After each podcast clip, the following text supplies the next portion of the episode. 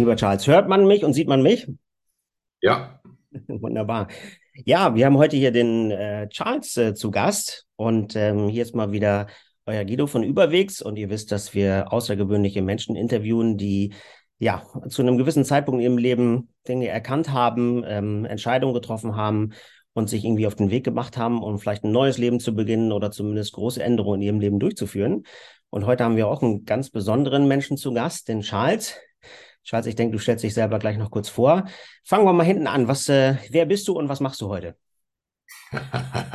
Jetzt sitze ich gerade mit Guido zusammen in einem Zoom-Meeting. Bei uns scheint die Sonne hier und ich bin seit drei Tagen aus der Wüste zurück. Wunderschöne Erfahrungsreihe und durfte wieder eine Gruppe in der Wüste leiten. Und äh, das war ich schon mitten im Thema auch drin. Wo sind wir bereit, dass das Leben uns spiegelt, dass wir erkennen, dass wir gewahr werden, dass wir die Gewahrseinsreise leben und äh, eher uns trauen, zu unserem Herzen eine neue Verbindung zu haben und dem zu folgen. Und wenn du zu mir fragst, na, ich habe als 15-Jähriger dann das normale Leben verlassen und ich bin für die normale Welt ziemlich unbrauchbar, was nicht heißt, dass ich in der normalen Welt nicht Sachen kreiere. Ja? Äh, ich durfte, was weiß ich, dann aus Freude den ersten, einen der ersten Naturkostläden in Deutschland mitmachen, dann auch ein erstes Naturkostrestaurant mitmachen. Da war ich immerhin schon 16. Und ja, dann kamen verschiedene andere Erfahrungen von äh, einer Spedition aufbauen und einen Speditionsmarkt aufrütteln auf eine neue Ebene.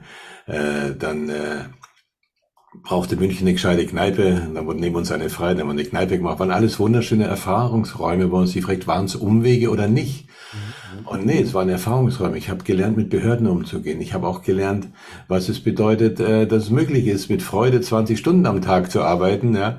Äh, zu merken aber, dass er auf Dauer dann nicht so gut ist, aber zu wissen, das kann ich, das geht, mhm. ja. Mhm. Das kann Freude machen. Wenn wir wirklich zusammenwirken, sind wir, was weiß, nach 15, 16 Stunden erholt. Wenn wir gegeneinander arbeiten, sind wir nach drei Stunden erschöpft. Und das sind so ein paar Grundprinzipien, ja. Und dann kam mit Rapunzel zusammen, haben wir dann die Großhandelsstruktur für den Naturkostbereich aufgebaut, in enger Zusammenwirken. Und äh, auch das Kontrollsystem für Biowaren auf dem Handelswege aufgebaut. Und irgendwann kam der Beratungsbereich dazu, wo ich merkte, Kistenschleppen ist eine, das auch professionell zu machen und zu schauen, dass andere auch lernen, das professionell zu machen. Weil viele hatten Angst vor Professionalität und denken, da verlieren sie ihre Vision. Äh, genau das Gegenteil ist der Fall. Wenn wir nicht professionell arbeiten, müssen wir irgendwann unsere Vision verraten, um zu überleben. Mhm. Und dann begann ich halt Seminare, Trainings zu machen und Firmen zu beraten auch. Und wir machen das ja immer für uns selber und für die anderen. Mhm. Wenn wir es irgendwann nur noch für die anderen machen, mm, mm, das ist ja das in der Schule, ne? Die Lehrer meinen, sie haben sich geschnallt und müssen den dummen Kindern jetzt was beibringen und haben sowieso keine Chance, die Kinder, aber sie probieren es trotzdem. Und äh, das ist nicht so ein Ideal, sondern wo sind wir gemeinsam auf der Gewahrseinsreise, auf dem Erkenntnisweg? Mhm. Und irgendwann fehlt ein gutes Seminarhaus nach meinem Bild, weil wenn wir Trainingsseminare machen, dann haben die Häuser, in denen wir es machen, das wiederzuspiegeln. Und es sind auch bald 40 Jahre her. Dann entstand das Jonathan am Chiemsee. War eine Herausforderung für mich und auch da wieder sind wir schon mitten in Prinzipien drin. Mhm. Ich konnte damals vom Seminarhaus nicht rechnen. Ich konnte einen Umsatz vom Großhandel mit 5 Millionen rechnen. Aber eine Investition von 3 Millionen war nicht rechenbar. Mhm. Und ich sage womit Gott sei Dank, sonst hätte ich es womit nicht gemacht. und dann war es ja ganz einfach. Du sagst, aha, ja, drei Millionen Investitionen, aha, was ist Abzahlung? Okay, Zins und Tilgung sechs Prozent im Jahr mal drei Millionen, ja, dann sind wir bei 180 und die teilst du dann durch 365, dann weißt du, wie viel am Tag reinkommen muss, um die Immobilie zu zahlen. Mhm. Und dann kommen andere Kosten. Eigentlich ist es ganz simpel, aber wo haben wir da oft eine Blockierung, ja. Mhm. Und also ich habe gehört, Jonathan Haus am Chiemsee, das, das leitest du heute, glaube ich. Und unter anderem bietest du Wüstenreisen an und hast gerade da so eine Tour wieder hinter dir. Was sind noch so Angebote? Was stellt ihr den Menschen zur Verfügung? Und da schon wieder zu sehen, wenn du sagst, äh, ich leite es, das ist aber das Ich, das kleine Ich, das leitet. Und da war das Jonathan Kreieren eine ganz wichtige Lektion für mich in Gottvertrauen. Mhm. Und ich rede da nicht von dem kirchlichen Gott, ich rede von dem Energieraum, dem Göttlichen. Aber wir können auch vom Universum sprechen, das uns auf der Reise unterstützt. Es schickt uns immer Übungen, die uns fordern, mhm. aber nie überfordern. Mhm. mhm. So Prozent fordern, weil alles andere wäre ja Lebenszeitverschwendung. Mhm. Immer das kleine Ego meinte, ich muss das Jonathan kreieren und leiten, macht das. Mhm.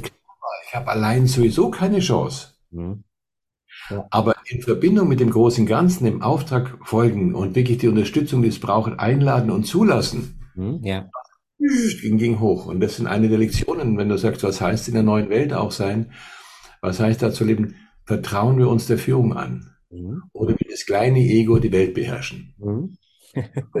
ganze Kriegssituationen, ne? wo will das Ego was beweisen. Und dahinter ist ja der Motivator im Minderwertigkeitsgefühl. Wir sind es nicht wert, wir können es nicht. Wir wollen Gott und der Welt beweisen, dass wir groß, toll und wichtig sind. Ach, großartig. Und ich habe ja bei der Bibel die Verbindung, wie ein langer Weg über Buddhismus, über alles Mögliche, bis ich zum Urchristentum eine Verbindung fand und merkte, ja, mein Widerstand gegen die Kirche war und ist richtig, weil da sind ein paar Sachen verdreht. Mhm. Aber das Urchristentum war dann durchaus inspirierend für mich. Mhm. Da steht ja, den Seinen gibt es im Schlafe. Mhm. Das heißt, wenn wir uns der großen Aufgabe der Aufgabe überhaupt widmen, zur Verfügung stehen, bekommen wir alles, was wir brauchen. Richtig. Und das ist ja das bei uns in unserer Kultur, wo Elternhaus, Schule, Kindergarten natürlich, Studium, all, uns wird beigebracht, wir sind aus unserer eigenen Kraft nicht lebensfähig. Mhm.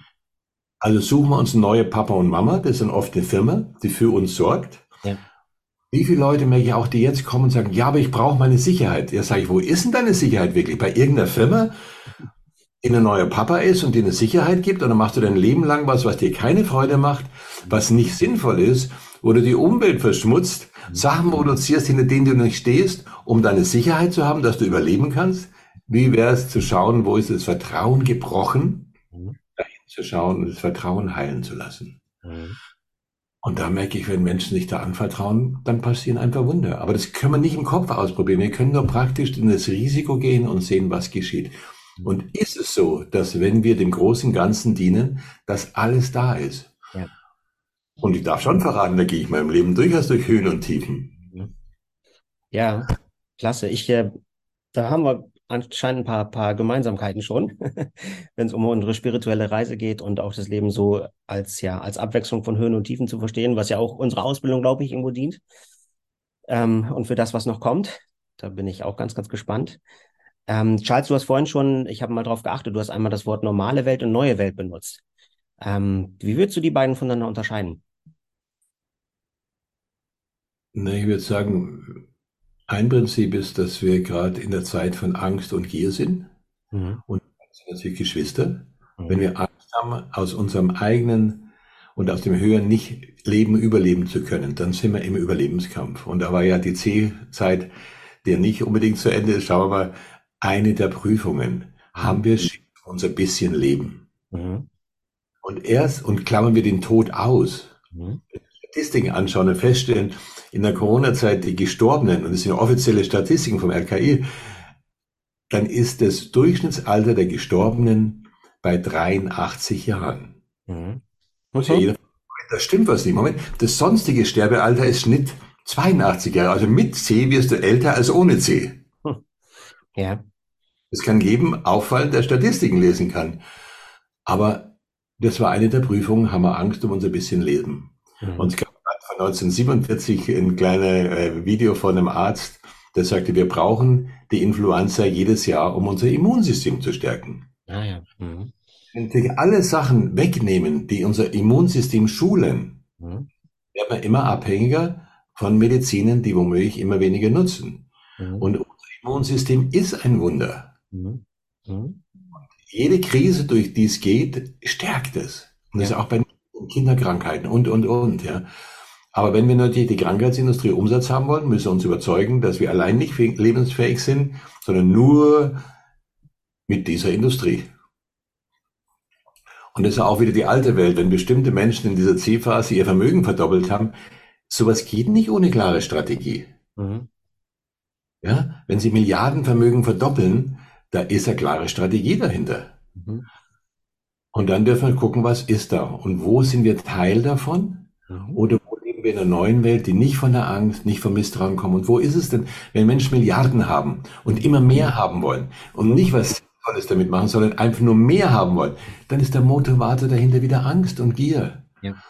Und dann ist die Sucht, die Welt zu beherrschen. Und die Welt zu beherrschen, es ist letztlich ein Kampf, größer zu sein als Gott. Und das haben schon viele gemacht.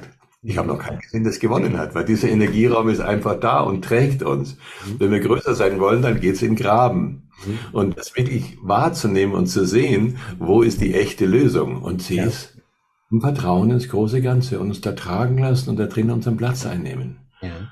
Ich habe erlebt, wenn wir uns anvertrauen und zur Verfügung stehen, da ist Unterstützung da, die unvorstellbar ist. Mhm. mhm. Wir müssen die Welt steuern. kein Erfolgsrezept sein. Das ist für mich, was die alte Welt, die neue Welt und die neue Welt kommt von Vertrauen. Die kommt auch da, wo wir gelernt haben, unsere Schöpferkraft zu nutzen und Fülle zu kreieren. Und wo wir eine klare Vision haben, was ist die Qualität, die wir leben wollen. Mhm. Ja. Da rein und da auch zusammenwirken und wirklich auch da Teams bilden, Gemeinschaften bilden, die dafür gehen. Und das entscheidet, ob die neue Welt Wirklichkeit wird. Und dann baut sich da eine Parallelwelt auf, da bauen sich Inseln auf und da bauen sich Energieräume auf, wo sich Menschen in dem Geiste treffen und sich gegenseitig schulen auch. Weil das für mich wieder, was ist neue Welt? Liebevolle Kompromisslosigkeit. Durfte gestern jemand schreiben wieder, echte Freundschaft, echte Verbindung, echter Liebesraum drückt sich auch darin aus, dass ich bereit bin, für die Entwicklung des anderen die Verbindung zu riskieren. Mhm. Also, dass ich nicht einen faulen Kompromiss nach dem anderen mache, sondern wirklich es anspreche und standhaft darin bin. Wenn ich merke, da vermeidet jemand, jemand ein Thema, ja, das schadet ihm, das schadet unserer Verbindung und es schadet der Welt. Mhm. Habe ich den Mut, dieses Thema, wo er jetzt ansteht, zu spiegeln und anzuschauen. Das ist auch in Gemeinschaften. Sind wir wirklich mutig oder vermeiden wir uns, wollen lieber einen Strandurlaub haben? Haben wir jetzt in der Wüste gehabt, durch die sagen, ihr habt keinen Strandurlaub gebucht, ihr habt die Wüste gebucht. Das heißt eine heftige innere Erforschungsreise. Und die einen sind dankbar für das, was sie kriegen. Und da durften Leute durchaus dem Tod begegnen. Und sie waren so dankbar für diese Erfahrung.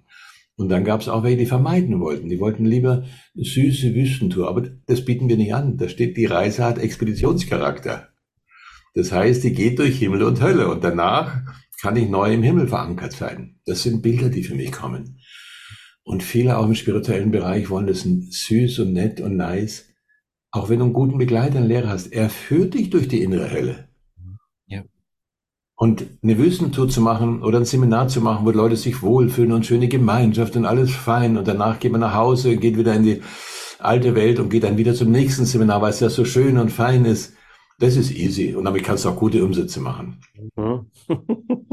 Aber ja, wirklich Menschen auf eine neue Ebene führen, ist eine ganz andere Herausforderung. Und du wirst für viele, für die einen der Tolle sein und für die andere der Arsch sein. Die einen die anderen werden dich hassen. Und wenn wir dazu nicht bereit sind, sind wir in der alten Welt, wo wir um Liebe betteln.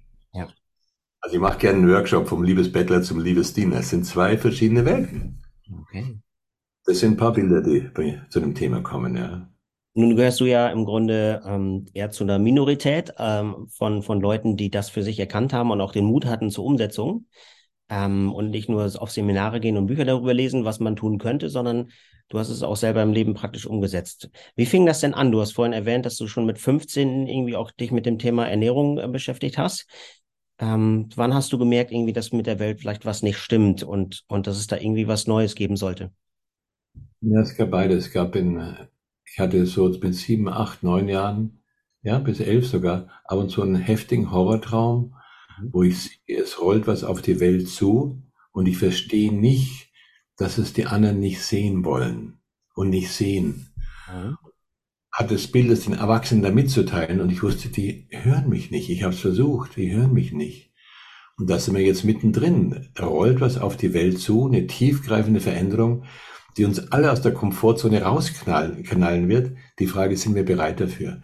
Und sehen wir auch, wo wir wirklich verankert sind. Das war so ein Baustein für mich. Und zu erkennen, es gibt in uns den goldenen Kern. Das merkte ich als Kind. Da ist ein goldener Kern, wo wir mit dem großen Ganzen verbunden sind.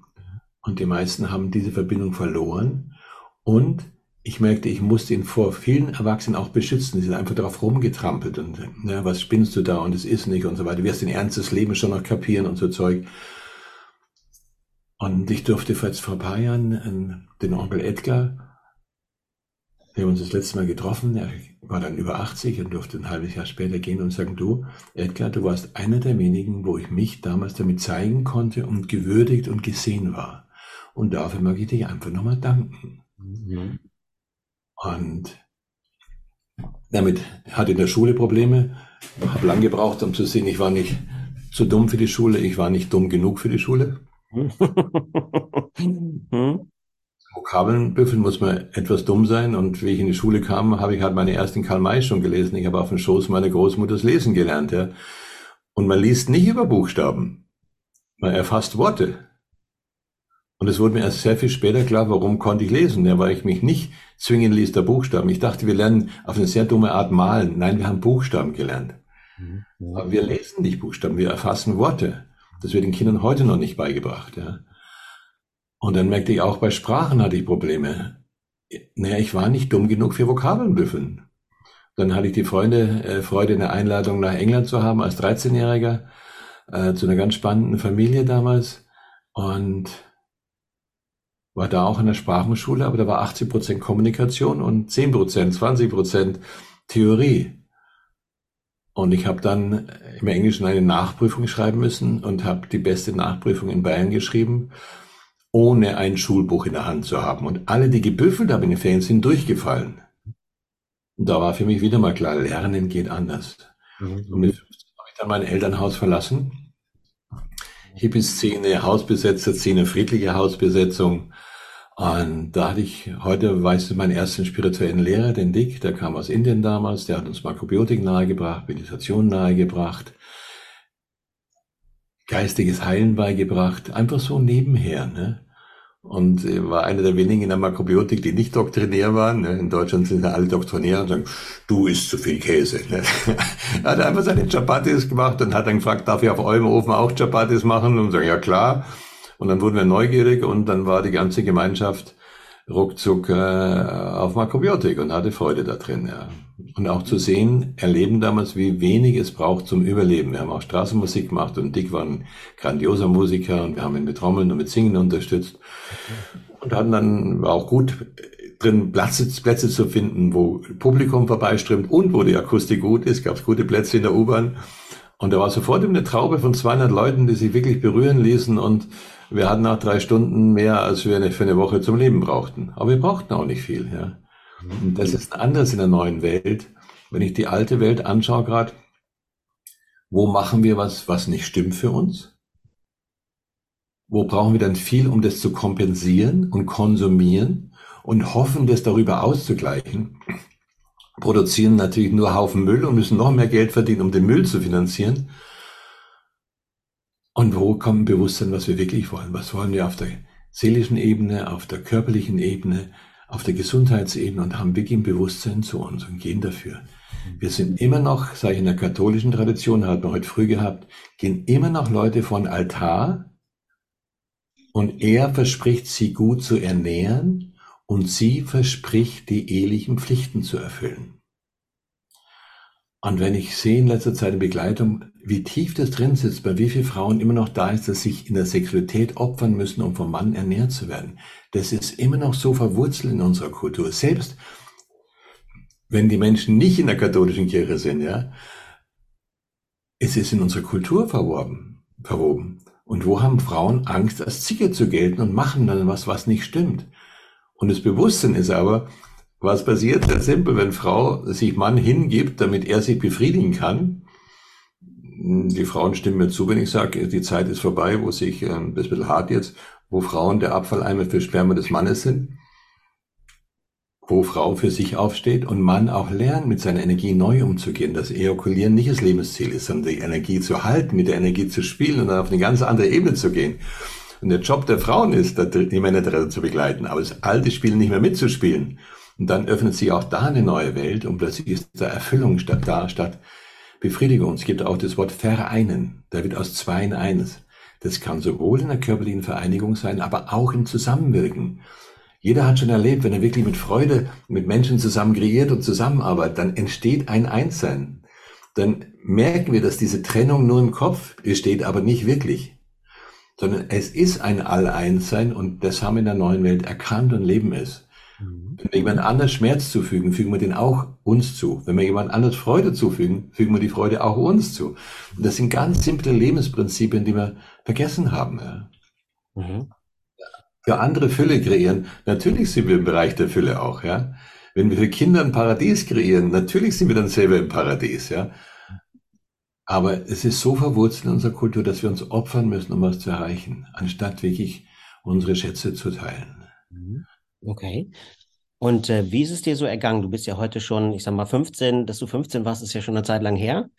Wie würdest du so deine, deine Lebensreise beschreiben? War das eine einzige Erfolgsstory oder gab es auch mal andere Erfahrungen? Naja, die Frage, was ist Erfolg? Die größten Misserfolge sind oft unsere größten Erfolge, unsere Lehrmeister. Also nach einer erfolgreichen Kneipe, zum Beispiel München, da war ich dann schon 19, meinten wir in unserem größten Wahnsinn, jetzt machen wir eine zweite, weil das doppelt so schön. Und ich habe ein, äh, ich glaube ich sogar hier, ein 20.000 Mark Messer. Das heißt, ich habe eine zweite kleine gemacht, die übernommen und die ging nach drei Monaten pleite, weil wir ein Prinzip nicht verstanden hatten und 20.000 Mark war damals eine große Summe. Und alles, was davon überblieb, ist ein Messer. Hm. Und da, um zu das Messen zu kommen, habe ich 20.000 Mark ausgegeben. Und man könnte es als Misserfolg sehen, es war eine ganz wichtige Demutsübung. Und das ist ja, die Übungen gehen weiter. Menschen fragen mich auch, Charles, hören die Übungen nie auf? Sage ich, nee, die Übungen nicht. Aber unser Widerstand geht. Wir nehmen sie dankbar an. Ja, ja. Erfahrungsräume nehmen dann mal ist ein wunderbarer Erfolg. Ja.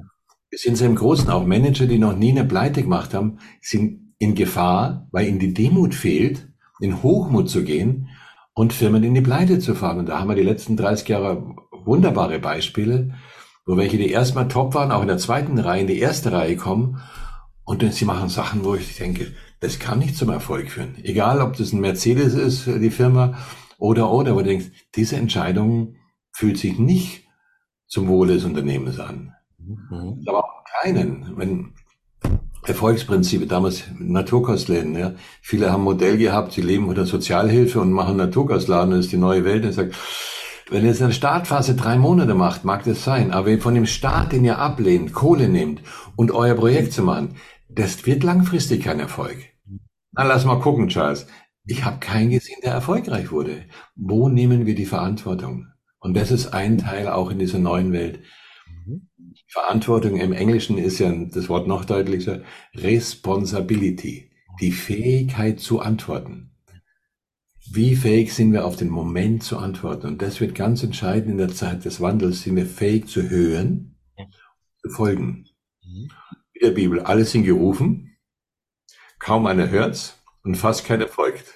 Und es könnte sich wandeln, dass wir immer fähiger werden zu hören, zu lauschen, schon zu überprüfen und dann zu folgen. Und das ist ja wurscht, wenn du Japan Tsunami nimmst, da gibt's vom Überleben, Überlebenden Berichte, wo die klare Ruf war, renn, lass alles fallen und stehen lassen. Ja, jetzt mache ich erst noch das und das und das. Und dann auch haben sie es überlebt, ja. Und andere sind einfach gerannt, ohne zu wissen, warum. Klare Botschaft. Aber das hast du auch beim Autofahren. Da gibt es eine Kurve, die du immer mit 100 fährst und dann gibt es eine Botschaft, geh vom Gas. Und der Verstand sagt, warum denn? Und womöglich geht der Fuß trotzdem vom Gas. Und danach sagst du, ah, deswegen. Kann sein, dass ein Tier auf die Straße bringt, dass ein Auto steht dass ein unbeleuchteter Fußgänger ist, was immer. Und sind wir fähig zu hören und zu folgen? Also glaubst du daran, dass, äh, dass da etwas ist, was für dich ist, was deinen Weg irgendwo ebnet und die Hand über dich hält? Einstein wurde mal gefragt, was wird die gro nächste große Erkenntnis der Menschheit sein? Und er sagte, erkennen, dass das Universum ein wohlwollender Ort ist. Okay. Ja. Dass das alles zu unserem Wohle wirkt. Ach, klasse, ja. Und wir bilden uns auch immer ein, die ganze Welt ist gegen uns, die Eltern sind gegen uns, die Polizei ist gegen uns und, und, und, ja. Und wo fängt's an? Wir hatten ja in der C-Zeit hatten wir unser Haus die ganze Zeit offen, weil in der Phase Bewusstseinswirken aufzuhören ist damit das Deppertste, was man machen kann. Und natürlich war es ein Stück Arbeit, das hatte Martin und ich dann durchaus mit Hingabe gemacht, die ganzen Verordnungen zu lesen und festzustellen, wow, da sind ja so wunderbare Ausnahmen drin. Ist es denen bewusst oder haben sie es aus Versehen gemacht? Und die Polizei kann man auch kontrollieren und haben gesagt, ja, stimmt, das dürfte, alles klar, alles fein, ja. Und wobei wir hatten noch ein Geschenk. Wir hatten natürlich einen Landrat und wir sind ja doch ein bisschen auf dem Land, kleine Stadt, Traunstein. Und da hat der Landrat die Polizisten alle zu sich geholt und hat gesagt, Wisst ihr, München ist mehr anonym. Ja. Ihr lebt hier. Ja. Ihr wollt auch nach der Zeit hier leben. Also verhaltet euch entsprechend. Ach, wow, toll. Da konnte ich mich nur vor ihm verneigen und sagen, hm, danke. Ja. Und er spricht natürlich die Wahrheit. Er sagt, hey, wenn ihr jetzt Scheiße baut und Machtmissbrauch macht und die Leute drangsaliert, die erinnert sich danach dran. Ihr könnt dann nur noch umziehen.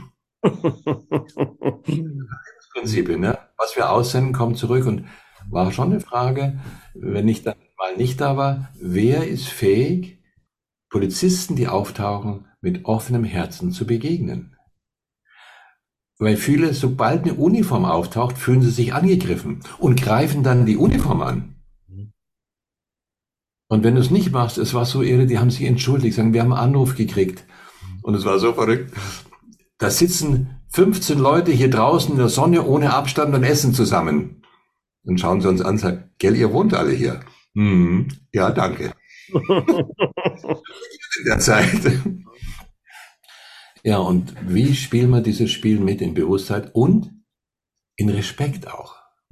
Oder wo fühlen wir uns angegriffen? Und wenn wir da nicht uns angegriffen fühlen, es geschehen Wunder und es gibt keine Garantie. Natürlich können dann auch Polizisten übergriffig sein, aber wir haben solche Wunder in der Zeit erlebt. Und zwar Einmal haben wir die Polizei selber gerufen, die Feuerwehr. Da haben wir ein wunderschönes Ritual zu Weihnachten gemacht im Super Lockdown. Und am letzten Abend haben wir dann geräuchert im Seminarraum und jemand hatte umgeschaltet aus Versehen auf Umluft. Und ich merkte, oh, jetzt wird's aber rauchig hier drin. Ging hin, in dem Moment ging der Feueralarm schon los. Und dann kannst du dann nichts mehr machen. Hast 30 Sekunden Zeit, oben abzustellen und sagen, viel mal, Jan, das schaffst du nicht. Und dann kam die erste Polizei, fand uns nicht. Mhm. Dann die haben uns gefunden. Die Feuerwehr kannte uns, die fand uns natürlich sofort. Und dann war die dritte Polizei auch noch unterwegs und sagte, ach, wir haben gerade nichts zu tun, wir kommen auch noch. Dann waren also sechs Polizisten mit drei Fahrzeugen da und wir haben uns mit denen unterhalten. Ich sagte auch, Geld ist spannend im Moment. Nachts muss man gar nicht mehr auf Vorrat achten, da ist niemand mehr unterwegs, weil als Coach darf ich natürlich unterwegs sein, Notfallprogramm, gerufen und so weiter. Und da haben wir so einen schönen Austausch gehabt und ähm, war für die total okay und äh, und äh, ja, wir hatten, alle haben sich entsprechend verhalten und äh, nach einer halben Stunde haben wir wieder weitergemacht.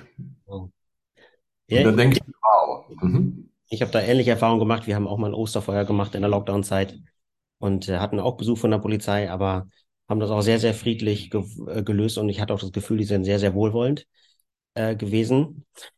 Ähm, ist nicht überall so glimpflich verlaufen, das, das wissen wir beide. Ähm, aber ich höre so raus, das heißt, du hast, du lebst ja noch in Deutschland und ähm, wir wissen, glaube ich, so ein bisschen was über das System. Und ähm, kann man in friedlicher Koexistenz damit leben in Deutschland? Bis jetzt ja. Und erstaunlich, es war auch, wenn man nach mal, war ich nicht so oft, da war in Traunstein auf einer Demo und da war es oben am Stadtplatz verboten und da liefen wir zweimal, dann kommt die Polizei auch zu uns und sagt, hey, ihr wisst, hier ist verboten. Ja, ja, wir gehen nachher runter, da wo das Ding ist dürfen wir euch kontrollieren? Sagt, ja, ein bisschen harmlose Spinner dürfen es gern kontrollieren. Und dann ging einer die Ausweise prüfen und der andere stand da. Und ich sagte nur, okay, man kann über die, Maßen, die Maßnahmen schon unterschiedlicher Meinung scheinen.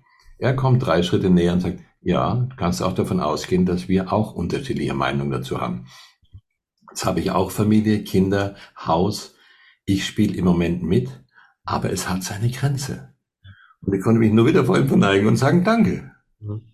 Aber das ist halt, begegnen wir von offenem Herzen. Und da, wo Übergriffe war, wie weit gab es da auch einen Kampf gegen die Polizei? Also welche Samen waren da? Mhm. Vielleicht war es auch Situationen, wo die Polizei aggressiv kam und die Energie hat geswitcht. Und die Frage, mhm. ich habe ein Buch auch drüber geschrieben, Sein in Liebe, sind wir fähig, allem, was geschieht, in Liebe zu begegnen? Und da kannst du die höchste Übung des Thich Nhat Hanh, sagt dir was, vermute ich mal. Da dürfte auch die Erde verlassen jetzt ein buddhistischer Lehrer, wunderfein aus Vietnam, und dem haben es damals gefoltert, die Fingernägel rausgezogen, was nicht ganz schmerzfrei ist. Ne? Und er sagte, meine größte war Angst war, dass ich das Mitgefühl für die Peiniger verliere. Wahnsinn. Wahnsinn. Und das zu sehen, der Peiniger ist einfach in einer Reihe von Opfern. Ja. Wenn ich in meiner Gelassenheit bleibe, dann wandelt sich womöglich was. Und es gibt keine Garantie.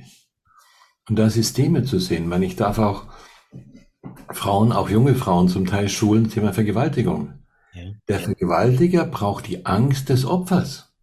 Okay. Wenn Frau dann die Führung übernimmt, ist er draußen aus dem Spiel. Es geht nicht mehr. Mhm. Sie muss in die Angst gehen.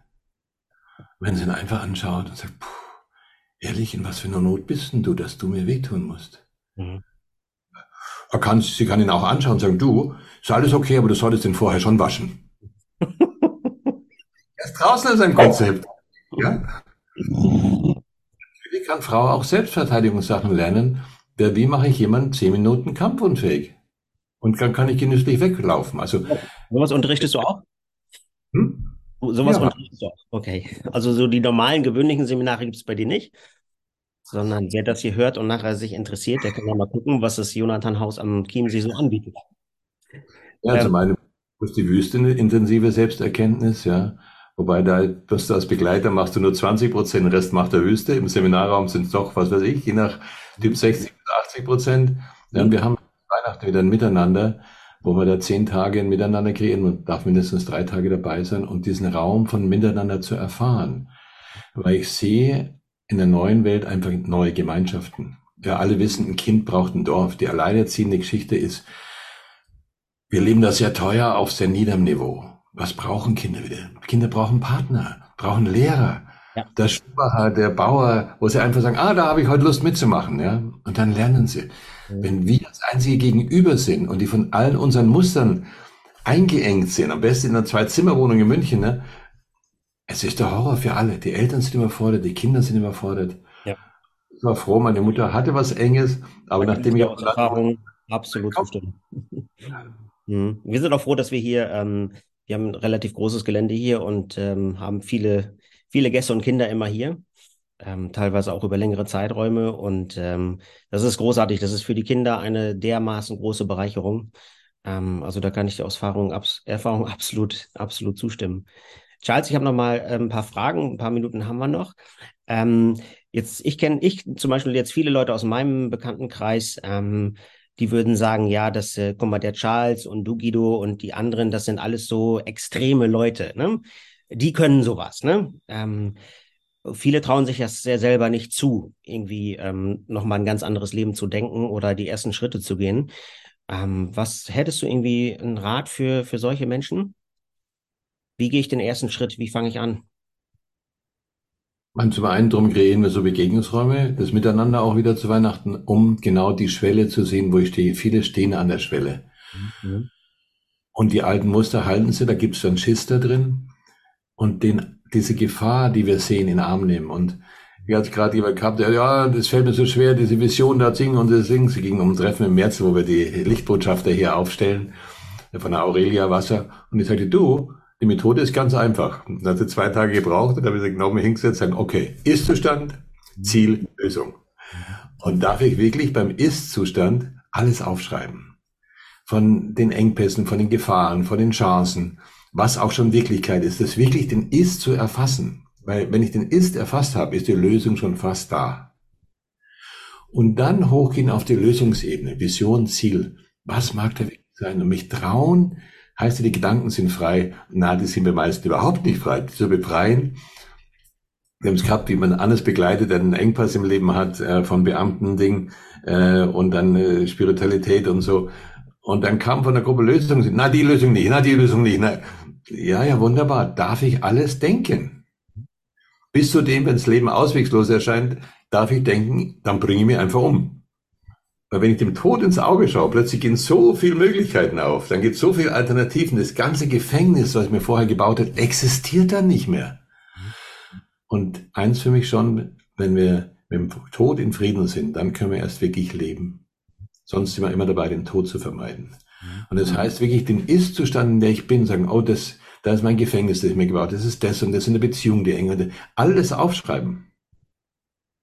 Und dann in die Zukunft gehen und sagen, ein halbes Jahr, ein Jahr, so ist mein neues Leben. Und mich trauen, dahin zu spüren und mein Herz, meine Seele sprechen lassen und aufschreiben, erstmal wollen wir auch hinreisen, bevor die Waschmaschine des Verstandes kommt.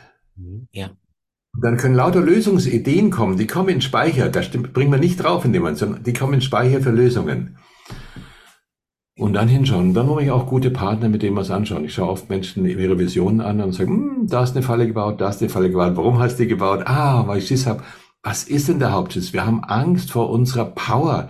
Wir haben Angst vor unserer Schöpferkraft. Wir haben Angst davor, dass andere uns ablehnen, wenn wir wirklich unseren Weg gehen. Und diesen Ängsten einfach begegnen, ja. Und ja, wenn wir den Weg gehen, hast wahrscheinlich genauso du erfahren wie ich, wir werden bestimmte Freunde verlieren. Ja. So. Aber es andere dazu auf einer neuen Ebene. Und wir können uns für diese Freunde unser Leben opfern. Oder das Risiko eingehen. Und das ist eins, es braucht den Mut. Und dann zuerst, das Universum ist ein wohlwollender Ort. Und es fördert uns. Alle Unterstützung ist da. Die richtigen Partner kommen dann. Und wir können natürlich Partner dann aus dem Level auch deutlich konfrontieren und sagen, hey, bist du bereit für die nächste Ebene? Und er sagt, nee, ich will da auf der alten bleiben. Sagen, okay, mein offenes Herz ist da, meine offene Hand ist da, wenn es Zeit für dich ist, dann gerne. Aber ich unterwerfe mich dem nicht. Ich gehe meinen Weg weiter. Und ich weiß, dass ich in meinem Leben in Partnerschaften auch zwei, drei Jahre zu lange gewartet hat, weil jemand sagt, du musst auf mich warten. Er kann da durchaus parken. Aber es das heißt, ich gehe meinen Weg weiter und bin weiter in Verbindung, wenn er bereit ist, auch, ja. Das ist ja auch, wenn wir sagen, ich suche meine Vision, das ist schon wieder eine Falle. Es mhm. gibt keine Vision. Für mich um die Erde kreisen Visionen für die neue Welt. Und ihr könnt feststellen, das ist eine Vision, für die ich jetzt da bin, mit der verbinde ich mich. Und dann kommen auch Partner dazu. Wenn es meine Vision ist, darf ja niemand anderer dazukommen, das machen. Ne? Das ist ja nicht mehr meine. Das ist das Ego wieder, das ist die Ego-Falle. Und wirklich zu sehen, wo verbinden sich Menschen zu einer Vision und gehen zusammen dafür. Und da passieren Wunder. Das hast du erlebt, das habe ich erlebt, das einige andere erlebt.